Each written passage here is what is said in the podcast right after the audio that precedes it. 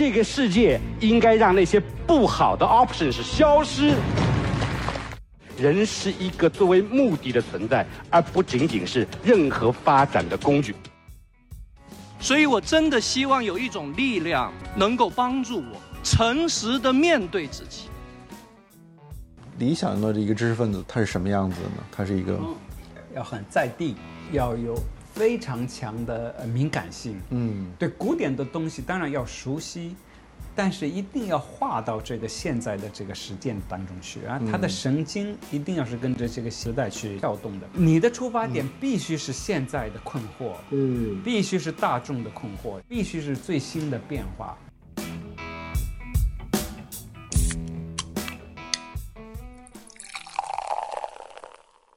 这里是商业就是这样。大家好，我是肖文杰，我是许明清，我们两位都是第一财经杂志的主笔。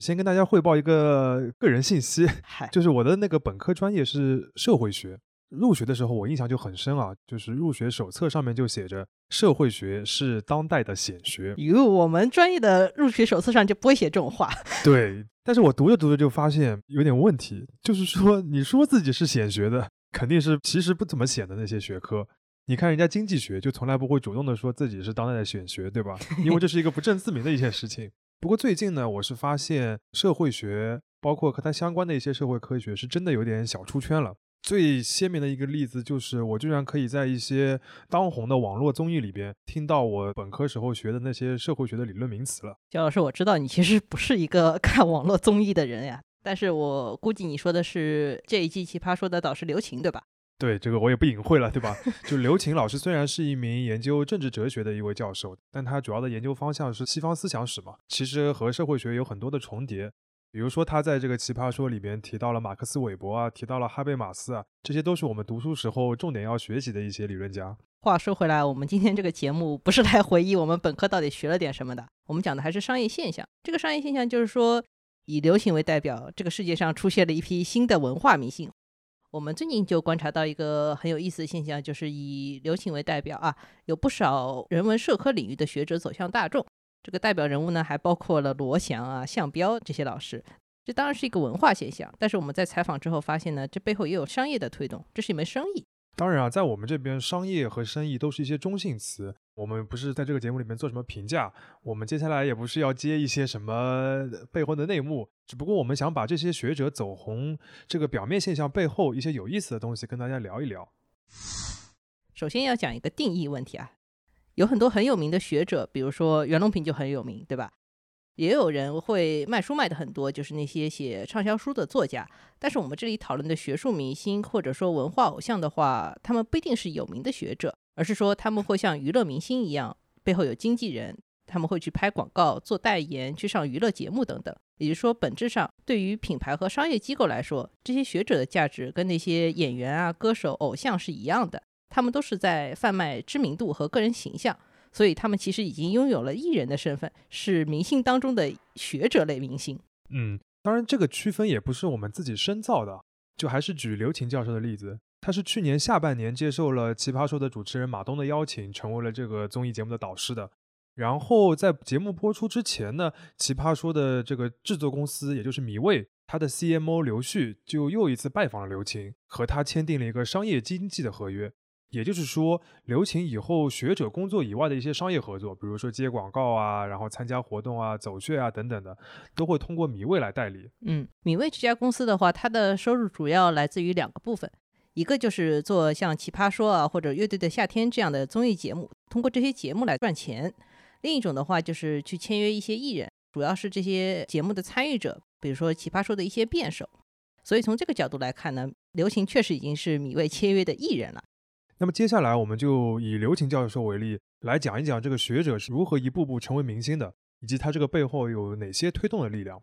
最先想到的呢，肯定是《奇葩说》这个网络综艺本身，对吧？就《奇葩说》而言，它现在是一个影响力一流的一个娱乐产品，比过去许多电视台的一些节目影响力可能都更大。而且现在的传播有一个特点是，微博热搜变成了一个评判事件是不是热，或者一个人是不是出名出圈的一个重要指标。而像《奇葩说》这样的综艺呢，它运营微博是它的一个常规操作了。比如说它里边的辩题也好啊，选手的发言也好啊，导师的发言，这些文字、视频都可以在微博上面变成热搜，然后持续的扩大节目的影响力。而像刘琴，她走红的一个最大的标志，就是她的几段发言上了微博热搜。有些学者在通过《奇葩说》这个影响力非常大的节目红了以后呢，自然就会接到身为艺人这个职业的工作。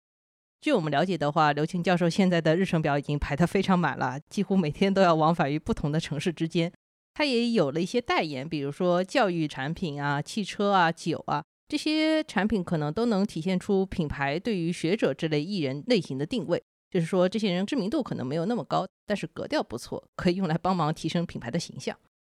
其实，对于手握赞助费的品牌来说，他们找代言人大致是两个思路。一个是为了扩大知名度，对吧？或者说直接用来提升销量，那这个时候去请一些当红的偶像可能会很有用。嗯，另一种就是要塑造品牌形象的，就是有有点类似于我们说的品牌广告，做 branding。比如说一些钟表啊、奢侈品啊，或者一些银行啊，他们没有那么多什么扩大销量的需求，所以找代言主要就是要让消费者认同他们的品味，所以他们有的时候会去赞助音乐会啊，赞助一些电影导演啊。当然，另外最近也有一种趋势，就是年轻化，对吧？他也要刷新自己的品牌形象。比如这些高高在上的品牌会找一些年轻人，但是他们的根本目的都是为了塑造形象的。嗯，这里我们要回到刘庆教授身上了。对他来说的话，在上奇葩说之前，他只是一个单纯的学者，但是录了几个月以后，他就要进入到艺人的状态了。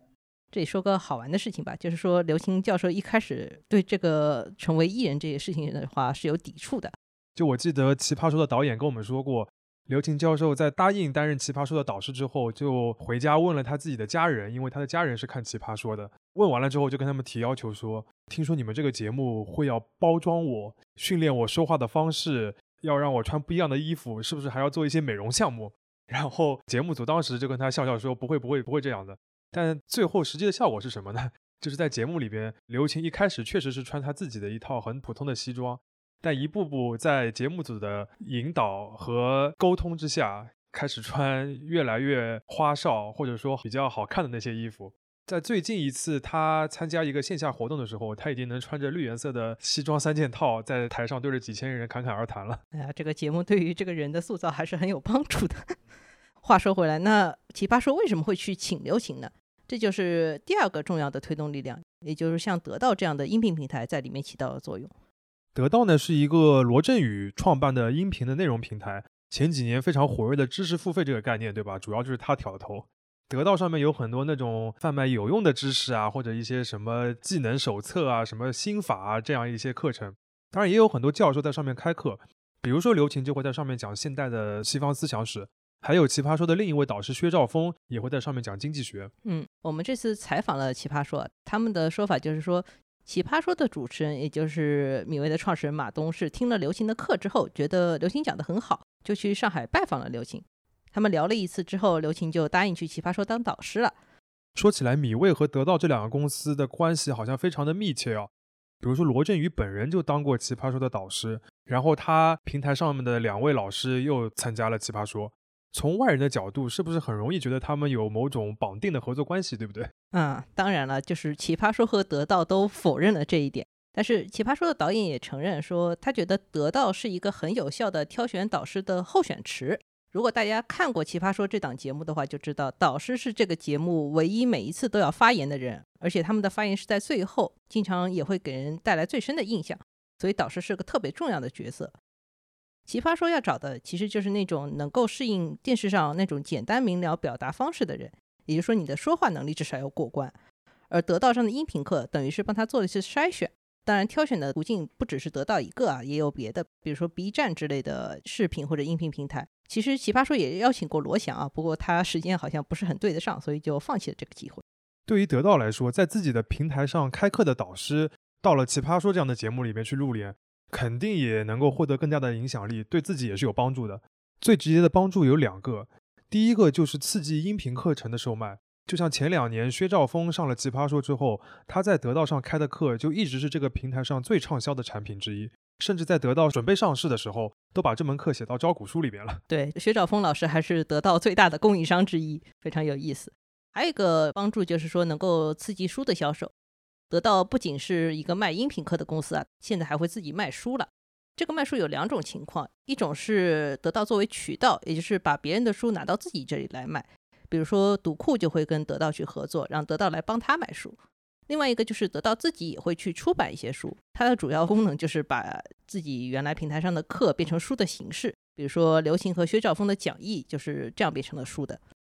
而在第七季的《奇葩说》上面，主持人马东都主动的推荐了这两本书，当然还包括其他嘉宾的书啊，肯定是大大的促进了这两本书的销量。当然啊，在采访的时候，《奇葩说》也告诉我们，这是友谊的推荐，没有写到商业合同里边。所以你可以发现，就是得到对于这些学者上网络综艺出名的话，也是有很大的推动作用的。那么问题就来了，说得到到底是怎么选择这些老师来平台上开课的？这个就要再往上一层讲到另一个角色，也就是出版机构。就像奇葩说是马东听了这些音频课程而选的导师一样，那得到也是先看了学者的书才会邀请他们来开课的。这些学者当然有各种各样了，其中一个比较鲜明的特点就是他们都是那种会写通俗著作或者说通史类的作品的人，而不是写那些非常艰深的学术专著的。嗯，比如说我们就采访到了一个出版机构，这个出版机构叫一页 Folio，这个一页就是书的第一页和第二页的那个一页。这个品牌的创始人叫范鑫，他之前是广西师范大学出版社的，后来还在得到工作过一段时间。他在出版社的时候做过很多学者面向大众的著作，其中比较有名的一本呢是外交学院的教授施展的一本书，叫《枢纽》。这本书就用了比较通俗的语言，虽然讲的是重读中国这种大话题啊，但是还挺受欢迎的。在二零一八年得到的跨年演讲里面，罗振就推荐了这本书，同时也宣布要把这本书变成音频课程，就马上导致了这本书的大火，到现在已经卖了四十多万册。要知道，平时的话，学术类的书籍卖一万册甚至五千册就算是畅销了。而且施展现在也已经进入了大众媒体的行列，比如说他会在财新开一个自己的脱口秀。另外，一页这个品牌，它也在《奇葩说》播出之后出版了一本刘擎的书。这本书其实早就做好了，原本是计划在二零二零年二月份出版的，但因为疫情呢，就耽搁了下来。到了去年下半年，《奇葩说》宣布刘擎会成为导师之后呢，范鑫就赶紧抓紧时间把这本书给出版了。虽然他不如马东在节目里推荐的得到的那本书那么有名，但这本书同样也在出版一个多月之后卖了四万多册。要知道，这个书是刘擎过去十几年写的西方思想界年度评书的一个合集。这个 评述当然在学术圈里面很有名哈，但是你想想看，一般人肯定是不太会关注的。嗯，也就是说，出版社对于这些学者多少起到了一定的发掘作用啊。他们其实是通过出版策划来挖掘这些有公共传播潜力的学者。这边也多提一句，刚才我们提到一页的创始人范鑫是来自广西师范大学出版社。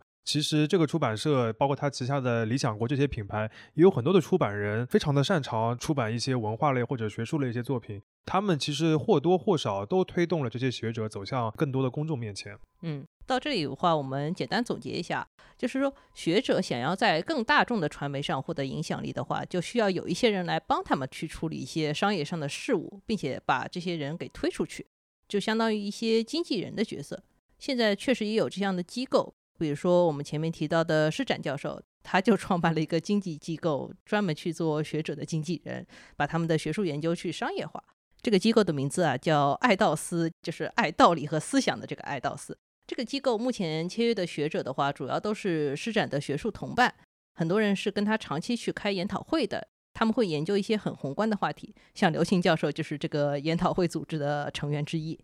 稍微梳理一下，就是我们从刘擎教授的例子出发，一层层的来理清了他背后的这个一些推动的力量。简单的总结一下，学者走向大众、变成明星的一个过程呢，其实是经过不同的内容生产机构的层层筛选来实现的。出版社、音频平台、网络综艺，沿着这样一条路径，学者的影响力呢就一步步的扩大了。而当他们成名之后呢，反过来又会反哺之前他生产的那些内容，帮助书屋或者音频课程的一些销售。嗯，你们可以发现，就是说这个链条上面的每一环都不是那种特别明确设计好的商业合作关系，但是实际上从效果上来说，他们确实实现了互惠互利的一个正向循环。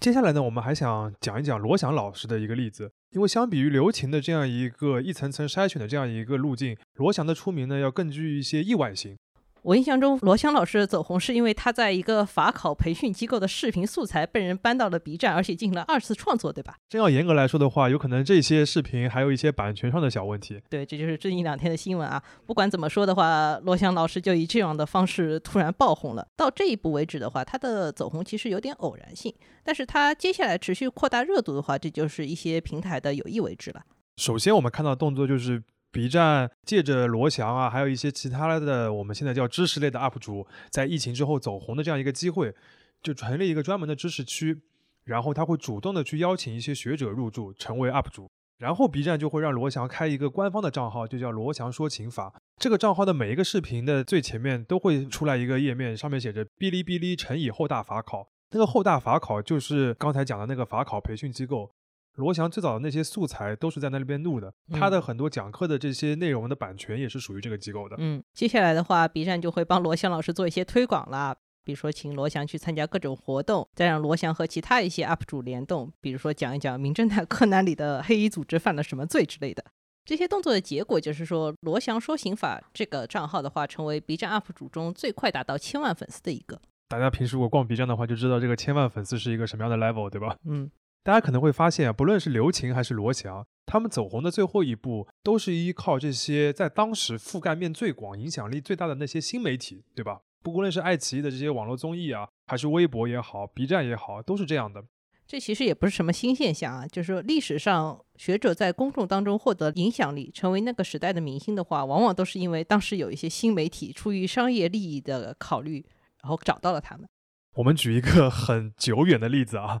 就是在十八世纪欧洲的启蒙运动的时候，有很多引领风气的一些思想家，他们就被认为是这个启蒙运动的一个先导者。比如说像卢梭啊、伏尔泰啊、狄德罗这些名字都是鼎鼎大名的。但他们的思想是怎么影响到普通人的呢？靠的就是当时的新媒体，就是图书。哎呀，图书都是新媒体，这真是一个很久远的例子啊。后来的话，有一本书就是专门讲了这个故事，叫《启蒙运动的生意》。这本书里面就讲到了，当时基于印刷业的图书出版其实是刚刚兴起的一个状态，很多商人觉得这是一个好生意，就想尽办法抢下了卢梭啊、伏尔泰这些大思想家的著作出版权，然后推动他们去出更多的书。那时候最庞大、影响力最大的一个出版计划之一，就是狄德罗主编的百科全书。你想想看，一个叫《百科全书》的书，就听上去就很厉害呀。对，这个也确实是被称为启蒙运动最高的一个思想成就之一啊。因为他当时是集结了法国最优秀的一百多位思想家、哲学家、科学家、政治家、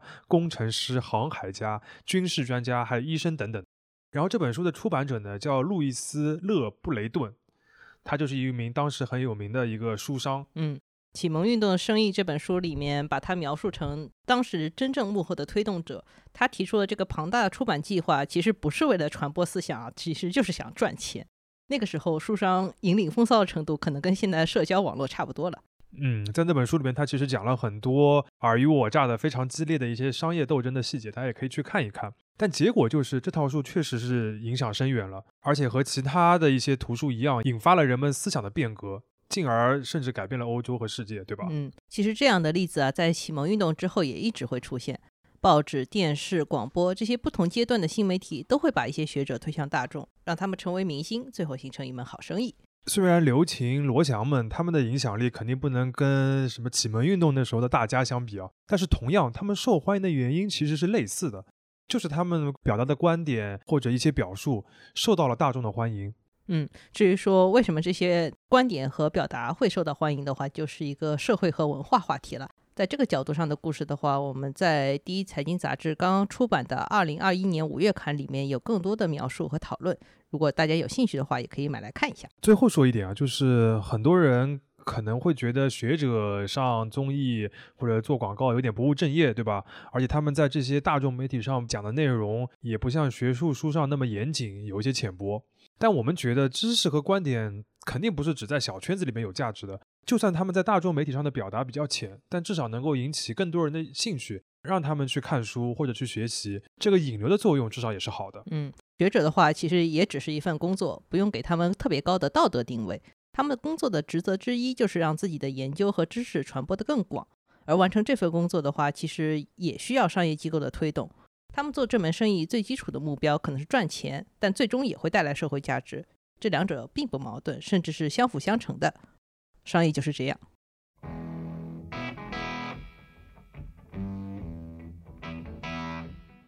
感谢收听这一期的《商业就是这样》。你可以在苹果播客、小宇宙、喜马拉雅、网易云音乐、QQ 音乐等平台收听我们的节目。微信公众号“第一财经 e magazine” 也会推送每期节目的内容。如果喜欢我们，欢迎你在苹果播客等平台给我们五星好评。也期待你在公众号或各个平台与我们交流，我们会尽量回复每一条留言。下期见。